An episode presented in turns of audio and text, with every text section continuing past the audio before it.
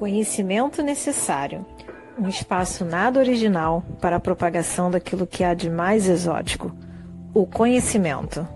Com vocês, o psicólogo Luiz Eduardo Soares e o filósofo Roger Ribeiro da Silva. Olá, meus amigos. Sejam muito bem-vindos a mais um Conhecimento Necessário. Essa é uma iniciativa da Escola NANC e o nosso objetivo é promover a democratização do acesso ao conhecimento. Desde já, eu peço a você que se inscreva no nosso canal, ative o sininho das notificações e fique a par daquilo que a gente tem produzido por aqui. Curta, comente, compartilhe, deixe suas impressões, as suas opiniões. É muito importante para que a gente continue produzindo conhecimento necessário. Nós temos também nosso programa em formato de podcast nas plataformas Spotify, iTunes, Deezer e Castbox. Apresentando esse programa comigo, minha amiga Roberta Damasco. Olá, boa noite, todos bem-vindos. E hoje nós temos aqui conosco a Juliana Benício. Vou apresentá-la para que a gente possa começar o programa de hoje. Juliana Benício é formada em Engenharia de Produção pela UF, mestre em Economia pela UF, doutora em Engenharia pela UF, gestora de grupos educacionais na rede privada, cuja experiência abrange tanto o ensino fundamental quanto o ensino médio é pré-candidata à Prefeitura de Niterói pelo Partido Novo. Seja bem-vindo ao conhecimento necessário, Juliana. Gente, muito boa noite. Primeiro, agradecer, Luiz Eduardo, Roberta, obrigada por vocês terem feito o convite. É, é um prazer estar aqui num canal assim é, linkado à educação, comprometido com conhecimento, né? Muito mais que a informação. Então, principalmente é, adaptando aos novos tempos, ou seja, buscando entender esse novo, essa nova ponta que vocês precisam se comunicar e, e democratizar realmente o conhecimento, que é super importante. Muito obrigada pelo convite. Juliana, para começar, eu queria introduzir uma temática que é recorrente no nosso debate político, que é a nossa altíssima carga tributária. E essa altíssima carga tributária, como é trazida nesse debate, atrapalha, de certo modo, o crescimento dos municípios no que diz respeito à atração de novos investimentos, já que empresas, organizações teriam dificuldade de se inserir no contexto municipal por conta dessa carga. Eu queria saber de você quais possibilidades do executivo municipal no que diz respeito a essa redução de carga tributária para que haja essa atração de novos investimentos para os municípios? Perfeito, maravilhosa pergunta, né? É, eu, eu costumo dizer que dentro da economia a gente vive buscando um ponto de equilíbrio, né? É um ponto que na vida real a gente não acha nunca, mas ele, ele é muito mais teórico do que prático. É, mas é, é, é mais um conceito para a gente entender se a gente está se excedendo ou se a gente está aquém do necessário. É um conceito da busca pelo ideal para a sociedade. Né? Então, na questão tributária, o que eu defendo é que o Estado tem que ser do tamanho da dignidade humana. Enquanto o Estado não estiver cumprindo a, a sua missão de garantir a, a, dignidade humana, ele precisa ser ampliado, né? Ele, você vai crescer, no caso, com a carga tributária para garantir esse acesso. No caso, se você já está pensando em virar empresário, se você é Estado, já está pensando em virar empresário, em fazer negócios com dinheiro público, eu diria para você: olha, precisamos reduzir a carga tributária, porque você está deixando de se preocupar com a dignidade humana, vai deixar de focar na sua principal missão e vai acabar metendo os pés pelas mãos, ficando grande demais, né? Ampliando muito o poder que a gente sabe que acaba sendo terreno fértil para corrupção e coisas que a gente vive no Brasil. Além dessa busca do equilíbrio, no Brasil a gente ainda tem outro problema, que é a ineficiência do gasto público. Né? É, quando, quando eu falo da ineficiência do gasto público, eu não estou comparando com a rede privada. Eu não estou querendo que o, que o Estado seja tão eficiente quanto, quanto a rede privada, porque cada um tem suas especificidades. Né? Como eu digo, dentro de uma escola pública, a gente vai defender a história da cidade, a gente vai defender é, um projeto muito mais amplo de cidadania, de inclusão, enquanto que numa, numa rede privada não é esse o foco. Então, cada um tem sua particularidade que também, atrelado a isso, vai ter um, uma, uma eficiência dos gastos. Mas o que acontece no Brasil acaba sendo uma aberração. Né? O distanciamento dessa eficiência é uma realmente uma aberração. Então, antes da gente discutir aumento ou, ou ou diminuição da carga tributária, a gente precisa discutir a eficiência desse gasto público e não é compará-lo a padrões da iniciativa privada, mas compará-los a padrões aceitáveis pela integridade e pela moralidade, né? Então a gente precisa realmente no Brasil primeiro discutir isso, como fazer que os gastos hoje nas mãos dos nossos gestores é, trilhem um percurso de integridade né? e os mecanismos que esse gestor vai ter para isso. Segundo, no caso do meu município, eu defendo sim a redução da carga tributária. Por, eu vou te dar um exemplo prático que a gente está discutindo agora no plano de governo. O ISS ele tem um teto máximo de 5%. A gente está no município que arrecada muitos royalties, muitos royalties. E 70% do nosso ISS vem de serviço, vem, vem de realmente do, do, nosso imposto de arrecadação tributária, desculpa, deixa eu só adequar o discurso. É, 70% do nossa arrecadação tributária no município vem de serviços. Ou seja, mas, é, ou seja, a participação desse imposto é muito importante para a nossa cidade. Mas cada setor desse serviço, ele, o gestor público hoje cobra uma alíquota. Então, às vezes, ele vai lá, na, vai abrir um negócio, o salão de beleza, por exemplo, paga 5%. E outro, outro serviço, por exemplo, como do, de, de clínicas, paga, por exemplo, 4%. Por que isso? Porque essa seletividade de um serviço pagar tanto e outro é outro, outra alíquota. De qualquer maneira, eu penso que 5% para tributo municipal é muito alto. Eu estou nivelando todas as alíquotas de todos os serviços a 2% porque isso vai trazer uma facilidade, vai trazer uma, uma, uma legalização de muitos que hoje traba, trabalham na informalidade, porque para eles 2% é viável, 5% já é praticamente um sócio do que ele, às vezes, é, tem de lucro. Né? Então é isso. Eu, eu antes defendo, deixa eu só desligar aqui que está tocando. É, eu defendo principalmente a eficiência do gasto público e, segundo, sim, a redução tributária no caso do meu município. Mas isso não seria uma, uma, uma convenção para todos os municípios. Cada um a gente tem que analisar. No caso de Niterói, a gente tem o royalties, que compensa e pode desonerar muito o nosso comércio. Entendi.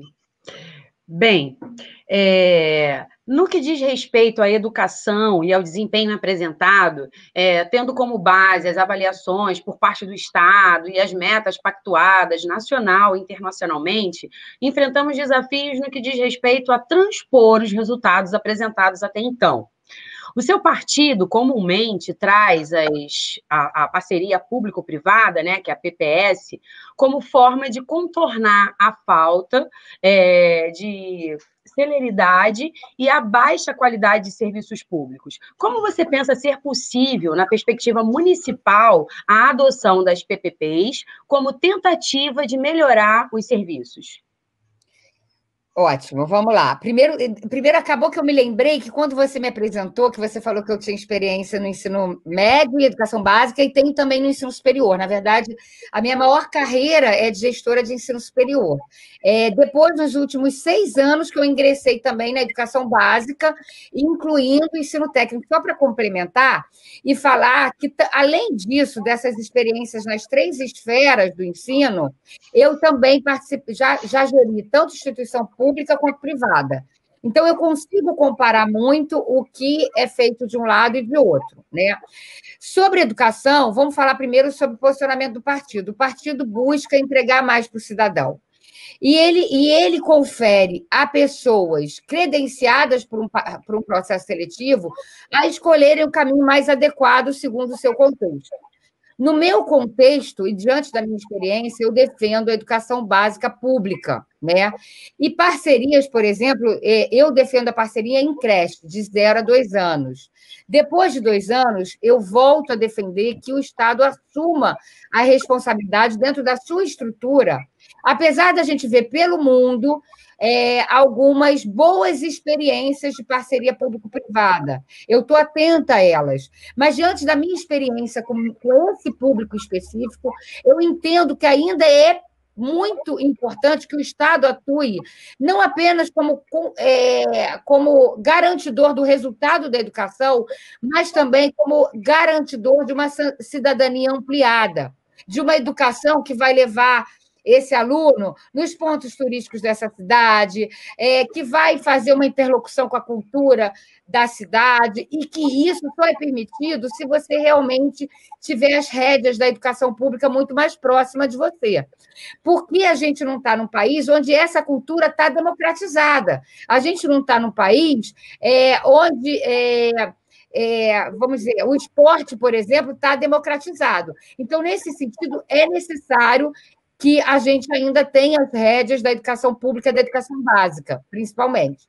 Então, nesse sentido, eu é, defendo um caminho é, da parceria público-privada apenas de zero a dois anos, né? garantindo à mãe a liberdade de escolher a entidade que melhor se adeque, não porque eu não estou querendo qualidade de zero a dois anos, pelo contrário. Eu tenho um déficit hoje de quase 80% das crianças em Niterói que não tem creche é, para ficarem, que as mães, os responsáveis, não têm onde deixar seus filhos. Né? E, e esse, esse déficit precisa ser uh, atingido é, precisa ser cumprido rapidamente. E veja bem, eu estou falando que diferentemente é, na educação básica, que começa lá com dois anos, vai até o ensino médio, eu estou falando da cidadania, e enquanto que de zero a dois anos, eu estou falando de saúde pública, eu estou falando de liberdade dessa mãe voltar a trabalhar, né? Então, são outros aspectos que eu também preciso atender, além do aspecto pedagógico, que me fazem é, entender que a estratégia do público-privado para as creches é adequada, né? E, por outro lado, também, é, a gente, a partir de, de dois anos, no caso do Niterói, a gente já tem uma rede é, consolidada, ou seja, a cobertura da rede municipal é boa. O que acontece em Niterói, já que vocês estão me dando espaço, eu vou aproveitar e falar. Niterói é uma cidade muito rica, como eu disse, é uma das mais ricas do Brasil. A arrecadação per capita da cidade é uma das maiores do Brasil. A gente investe por aluno, por mês, R$ 1.300. E aí vocês falam, caramba, vocês vivem no primeiro mundo, né? É uma das dos maiores gastos do Brasil também em educação.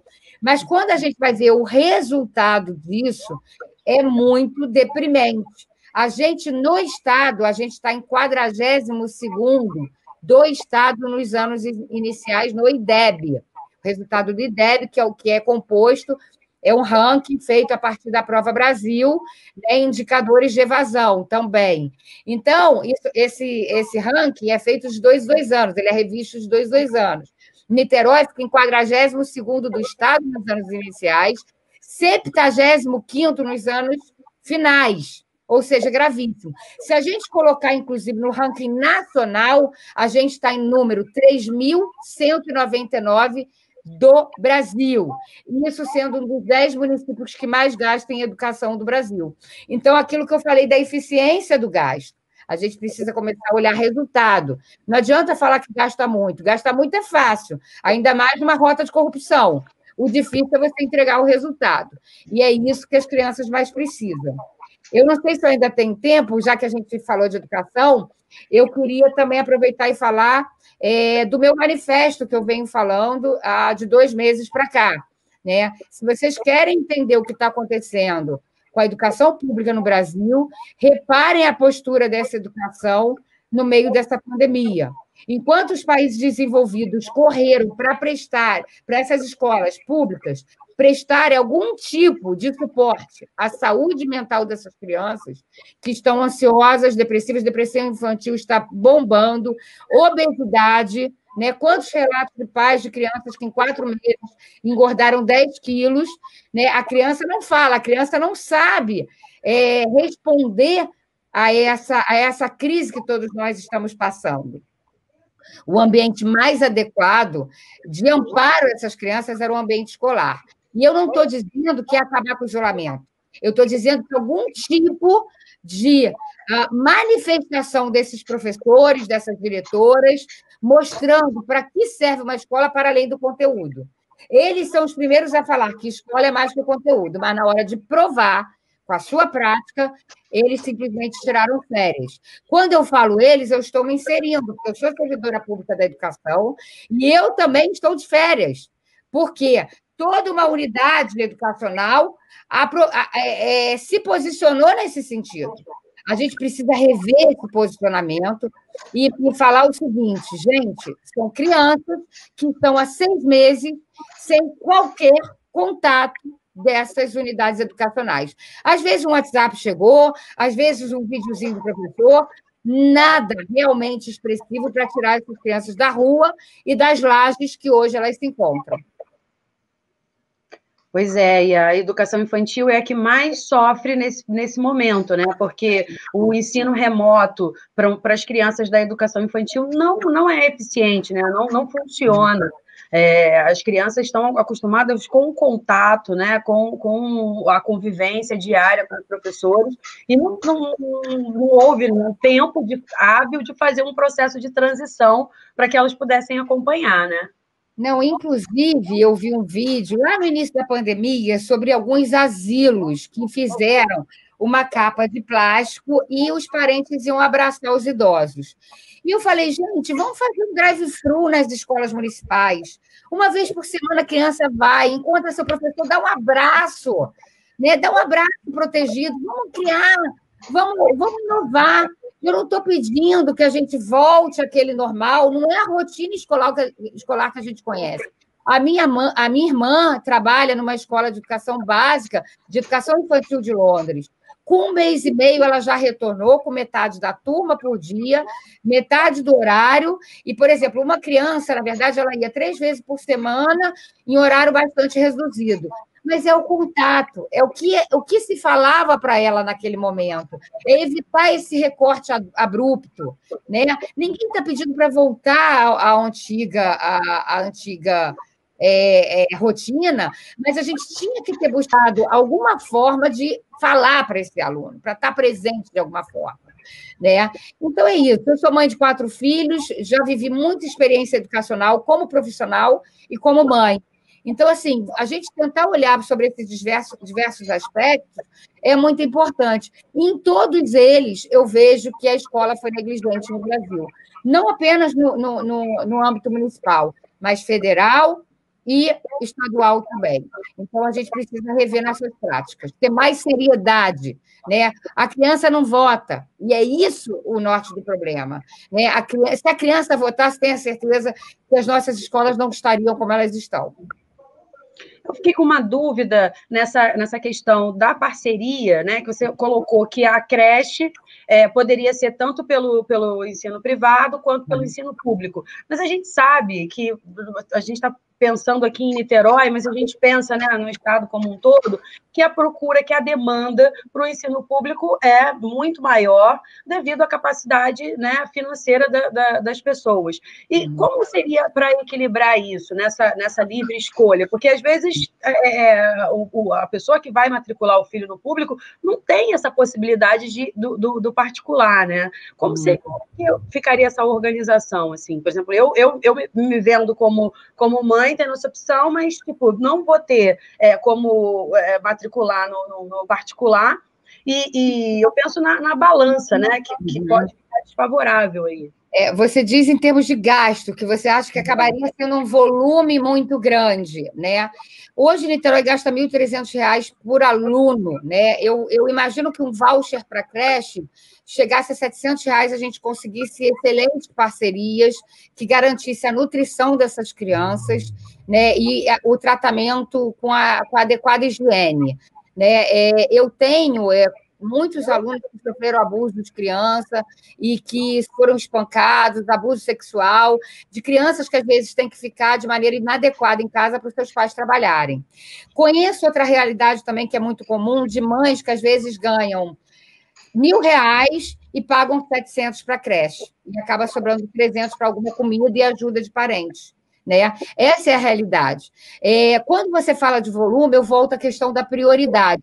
Né? É, hoje mesmo eu subi uma comunidade assolada por esgoto, né? assolada. E, e eu falo: esgoto é prioridade, educação é prioridade, cuidado com essas crianças é prioridade. Né? Então, que falte dinheiro para asfaltar rua, mas tenha dinheiro para a criança ser bem cuidada e essa mãe voltar a trabalhar. Então, a questão da priorização dos gastos é algo fundamental. E quando você escolher seu gestor público, fique muito claro a priorização dele, né? Da onde ele vai é, escolher colocar o seu dinheiro. No meu caso, como gestora pública, seria saúde, educação, saneamento básico, sem dúvida, porque ele está muito maquiado na minha, na minha cidade. Muitos moradores da minha cidade hoje vivem sob o esgoto e sentindo o cheiro de esgoto, é, de cocô, né? falando bem claro, para radicalizar, para as pessoas saberem que às vezes esgoto é uma, é, uma, é uma palavra que a gente esconde o que realmente é viver no esgoto. E, e, e aí é, é, colocar o dinheiro ali. Agora, o que eu te garanto, diante dos meus estudos, né, tem dinheiro para fazer creche para 100% do, da, das crianças, tem dinheiro para manter essas crianças é, de, até o Fundamental 2, que é a rede. A, na verdade, a rede municipal está atendendo prioritariamente Fundamental 1, depois o Estado já vem atuando no Fundamental 2 de alguma forma, mas a gente também atua no Fundamental 2. Então, tem dinheiro, o que a gente hoje, os, os quase meio. É, 500 milhões que Niterói hoje coloca em educação. 500 milhões por ano tem dinheiro para fazer isso tudo, isso eu te garanto.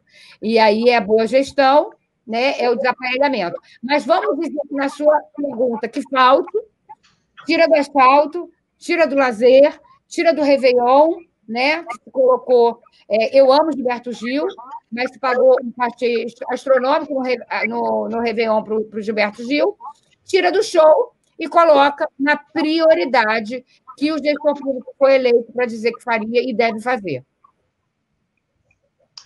Vocês, como educadoras, falaram sobre essa problemática do campo da educação, sobretudo em relação à estrutura que é oferecida, ainda mais nesse momento de distanciamento social, onde as crianças não podem estar na escola, não podem se alimentar na escola, não podem ter a garantia de afeto na escola. E todas essas deficiências que foram colocadas dizem respeito a falhas de mais diversos campos de políticas públicas que não foram aplicadas, que não foram empregadas, como políticas de habitação, para que essa criança tenha um espaço adequado para estudar e que ela não tenha que dividir o mesmo espaço com oito pessoas no mesmo cômodo. Políticas de segurança alimentar para que ela tenha nutrição adequada para se desenvolver adequadamente. Políticas de saneamento básico, como você disse, ao subir uma comunidade, ver esgoto a céu aberto, ver aquela comunidade sujeita àquelas questões. Uhum. E uma das iniciativas que os governos recentemente tomaram para tentar corrigir essas disparidades foram políticas de distribuição de renda. Uhum. Como, por exemplo, no estado do Rio já tivemos o cheque cidadão, temos o Bolsa Família na esfera federal, agora um debate sobre a renda, é, a renda mínima, né? Na figura do auxílio emergencial, uma renda para que todos possam passar por esse momento. E a impressão que me fica é que o Partido Novo, pela sua ideologia liberal, acaba, de certo modo, repudiando certos tipos de políticas, sobretudo nesse sentido até mesmo pela compreensão de que o Estado deve intervir menos na vida do cidadão, seja em que aspecto for.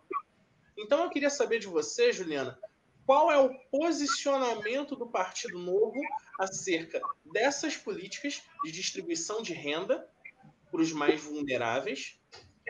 Como o Partido Novo se posiciona em relação ao eleitorado que, por vezes, resiste a essas políticas porque entende essas políticas como uma vantagem indevida aos mais pobres, como uma benesse que faz com que as pessoas não queiram buscar, não queiram trabalhar, não queiram progredir.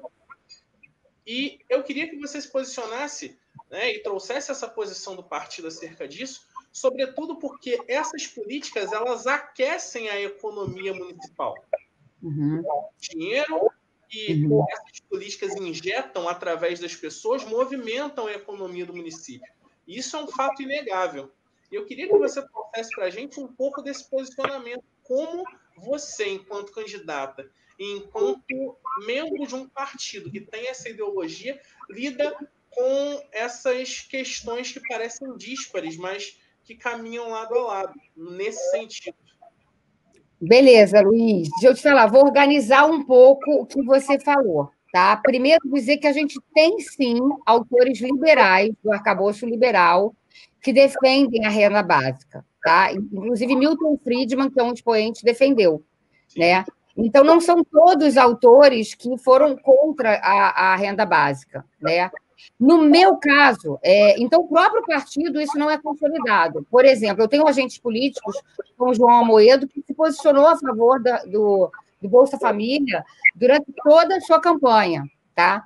Então, eu vou te dar a minha opinião. É, primeiro, já, já me posicionando que dentro do partido isso depende uh, do posicionamento, porque dentro do espectro liberal, a gente tem muitas visões. A gente não pode colocar todo liberal numa caixa. Né? É, o liberal é aquele. Tem, libera, tem liberais que falam do Estado mínimo. Eu, meu arcabouço que eu gosto dentro do liberalismo é de John Rawls, do Hayek, que tem uma, um outro posicionamento de. É... Ih, peraí, gente, está entrando uma ligação aqui.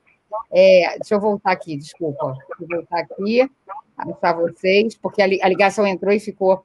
Então, assim, é, então é um posicionamento que é, coloca o Estado do tamanho da dignidade humana, e a dignidade humana muda ao longo do tempo. Né? É, então, vamos lá. Eu vou falar sobre o meu posicionamento, já te garantindo que dentro do meu partido isso não é um Eu estou no meio da live, William. É, é porque ele, ele, não parou de ligar e eu precisava desligar. Então, vamos lá. Então, gente, é, o meu posicionamento é o seguinte: eu sou a favor do Bolsa Família, acho que ele perdeu a mão. Né? Eu sou a favor de Bolsa Família em regiões que as pessoas é, é, têm que vender filho para conseguir uh, que ele se sustente, né? em regiões onde realmente a fome é avassaladora e que tenha, paralelamente, um projeto de mudança daquela realidade. Quando você fala que a renda básica ela é, é, ela é necessária por conta da fome, eu entendo, quando a gente olha sobre uma perspectiva. Mas se você olhar profundamente aonde essa renda se, se disseminou de maneira expressiva, você vai perceber que todos os itens que esse cidadão recebe, é, usa para pra, é, é, utiliza essa renda básica para comprar, esses itens sofrem inflação. Então, na verdade, ele perde poder de compra. Né? Você perde a mão dessa política. Então, eu não sou a favor da renda universal, é, eu sou a favor da, do Bolsa Família, como projeto que se iniciou lá atrás com Fernando Henrique, que depois Lula aprimorou. Lula, inicialmente, ele começou é, realmente levando para o Nordeste, onde você é, é, vê nitidamente a necessidade e a urgência dessas pessoas. Então, antes de inflação, eu preciso matar a fome. Né? Eu concordo com você. Agora, muitas vezes em cidade extremamente exacerbada de pessoa com alta densidade populacional, isso foi perdido à mão a mão foi perdida na quantidade de Bolsa Família que se foi oferecida. Virou muito mais um mapeamento político do que um atendimento à urgência das pessoas. Outro ponto sobre Bolsa Família é que é, é a questão do prazo, né? A gente precisava ter feito políticas é, nesses locais onde o Bolsa Família estava sendo ah, é, ofertado, é muito mais é, é, de, de oportunidades. como, por exemplo, uma educação de qualidade. Olha, eu vou dar renda básica, mas realmente vou instituir aqui uma educação que vai criar oportunidades futuras para essas pessoas. Então, esses oito anos que a Bolsa Família vão estar, vai estar sendo ofertada aqui, a educação é de qualidade para que essas pessoas estudem adequadamente, tenham saúde adequada. E nada disso foi feito. Então, isso é um paliativo que só gera inflação, que foi isso que aconteceu no final do governo Lula. Né? Tanto é que foi um governo que se assolou pela inflação. Então, no caso da pandemia, eu fui a primeira, em 15 dias de pandemia, eu já falei, gente, transforma é, a merenda em cesta básica. Gente, transforma os gastos na educação, é, é, na, na Secretaria de Esporte e Lazer, transforma o orçamento todo dia, se coloca para a renda básica, porque um momento emergencial de queda de, de renda abrupta. Então, como paliativo, eu apoio. Agora, como política constante de governo, eu não apoio. Eu sou até um pouco mais dura do que alguns uh, colegas de partido. Tá? E, e, por outro lado, é, porque eu sei que, na verdade, é, o que acaba acontecendo é que os itens, por exemplo, de cesta básica, acabam crescendo muito, os supermercados ganham com isso, que hoje os supermercados nem, não são aqueles que são comunitários, quando, como a gente via lá, que não estudava, hoje são grandes redes, né? e acaba levando é, para o enriquecimento dessas redes e é, vira capital político. E o poder de compra se perde constantemente. Eu acho que eu te respondi. É, mas acabou que a entrada da, da ligação me, me trouxe uma desconcentração aí na rota minha, da minha prova. Juliana, só uma pergunta. Você está com algum outro dispositivo ligado onde esse vídeo esteja passando ao mesmo tempo? Não. Tem, não, é porque tem um eco no, no fundo.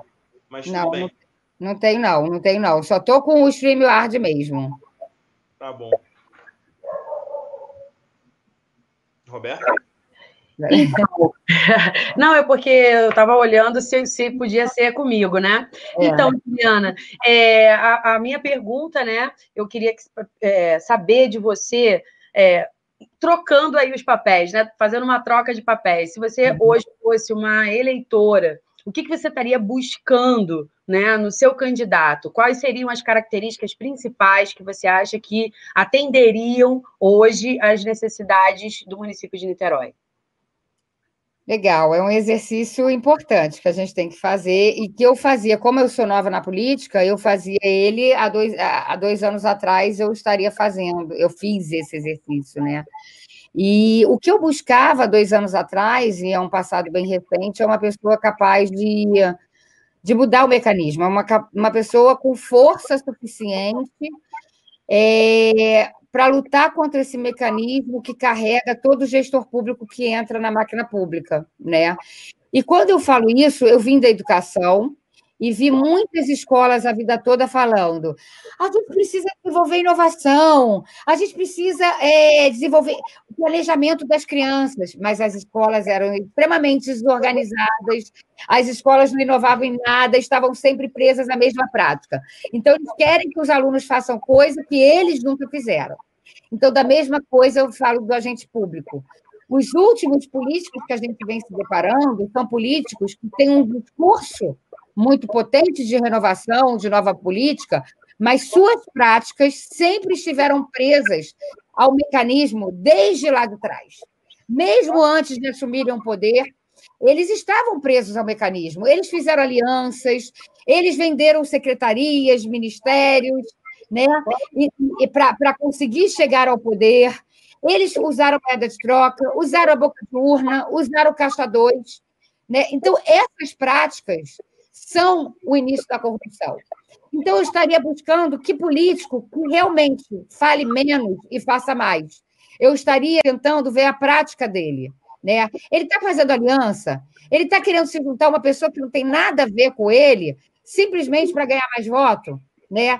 Ele está prometendo uma secretaria para A, para B, ele está acessando um cidadão que é o líder comunitário só porque ele tem voto. Por que, que ele tem voto? Ninguém tem voto, cada um é dono do seu voto. Ninguém é dono do voto de ninguém. O que, que, é isso, uma pessoa que tem 100 votos na comunidade? Como assim? É, ele é dono de 100 pessoas? ele é dono de, de, de 100 cidadãos. Então, alguém que refute totalmente essa lógica. Né? Alguém que não chegue para ninguém e fale assim: é, você consegue o voto da sua família? Não, nem dentro da sua família você tem que conseguir voto. Porque cada um é dono do seu voto. E você tem que ter um discurso que se adeque com ele uma prática, principalmente, que se adeque ao seu discurso. Né? Então é isso que eu procuraria, uma prática, uma prática, porque eu tenho certeza que uma pessoa que tem uma prática agora, onde você está no meio de uma jaula com vários leões, e mesmo dentro dessa jaula você é, é, é, consegue entregar uma prática moral né, e uma prática ética para a política hoje que a gente vê que é um mar de lamas. Né? E assim eu acho que essa pessoa estaria mais preparada para assumir e mudar esse mecanismo que tanto prejudica a gestão pública hoje. É um mecanismo que eu garanto para vocês que quanto mais eu estudo, mais sujo eu vejo que ele é, mais capilaridade eu vejo que ele tem, e é, uma capilaridade que eu não imaginava que era tão potente, principalmente no meu município, que tem royalties, que eu acho que em, em certos municípios o dinheiro é escasso, ele não consegue se fazer tão, tão presente, mas no município que é irrigado de, de, petro, de, de petróleo, né, é, a gente vê o potencial dessa, desse mecanismo. Então, é isso, eu acho que é isso que o eleitor precisa olhar para a prática. Eu sei que é difícil, é, mas é que, são aquelas regras básicas: não venda seu voto, seu voto não vale um churrasco, seu voto não vale um remédio que compram para você, né? O quanto que me pedem de remédio, o quanto que me pedem de remédio. E eu falo, se eu tivesse dinheiro para comprar remédio para todas as pessoas que eu converso, eu estaria vendida. Eu estaria ou empresário atrás de mim, né? Eu teria alguém por trás de mim tendo interesse no futuro. Então, é, é essas boas práticas que, elas, que o cidadão precisa buscar. Luiz. Juliana, o nosso tempo está chegando ao fim. Eu agradeço por ter participado dessa entrevista conosco e peço suas considerações finais, caso deseje fazê-las. Olha, minha consideração final é agradecer a vocês o espaço. Né? Eu estou num momento que eu falo 24 horas. Eu tô, eu, quando eu vou dormir, eu ouço minha voz, eu falo, por favor. E olha que eu sou professora, acostumava a falar, mas realmente a arma que eu tenho é minha, é minha voz, né? de igual vocês buscam conhecimento, eu acho que a cidadania é tão uh, ela é tão poderosa quanto o conhecimento. Uma verdadeira cidadania ela é tão poderosa quanto o conhecimento. Então, da maneira que vocês lutam hoje pelo conhecimento, é, realmente, é, sem estar contaminado, é um conhecimento que tem uma, uma, uma ligação com a, com a ciência verdadeira, que realmente vai produzir uma emancipação das pessoas que seguem você. É, eu também falo que a cidadania também pode isso, a verdadeira cidadania. Então, é um trabalho como o de vocês, né? de falar e de buscar trazer um pouquinho de luz para as pessoas que elas consigam, através desse primeiro, dessa pequena lanterna que a gente tenta dar, acharem um caminho uh, melhor no futuro. Então, agradecer a vocês pelo trabalho de vocês, pelo espaço, e dizer que estou à disposição para vocês sempre que puder, e não só aqui na frente, mas por trás também. É, eu costumo dizer que educação é meu vício, então, por favor, quem trabalha com educação, me usem, porque é, é para isso que eu acho que eu estou aqui em esse mundo. E obrigada mais uma vez. Nós é que lhe agradecemos. Agradeço a Roberta por partilhar esse espaço e agradeço a você que ficou conosco até agora. Reitero o convite do início, se inscreva no nosso canal, ative o sininho das notificações, fique a par daquilo que a gente tem produzido por aqui. Estamos também no Spotify, Deezer, iTunes e também temos a nossa parceria com a Amazon. Aproveitando que Juliana citou John House, Hayek, nós disponibilizaremos links para os livros desses pensadores liberais aqui na descrição do vídeo. Adquirindo esses livros através do link, você nos ajuda a continuar produzindo o conhecimento necessário. Muito obrigado e até a próxima. Obrigada, Juliana. Prazer. Obrigada, vou mandar um beijo para vocês no WhatsApp. Beijo. Beijo. Tchau, tchau.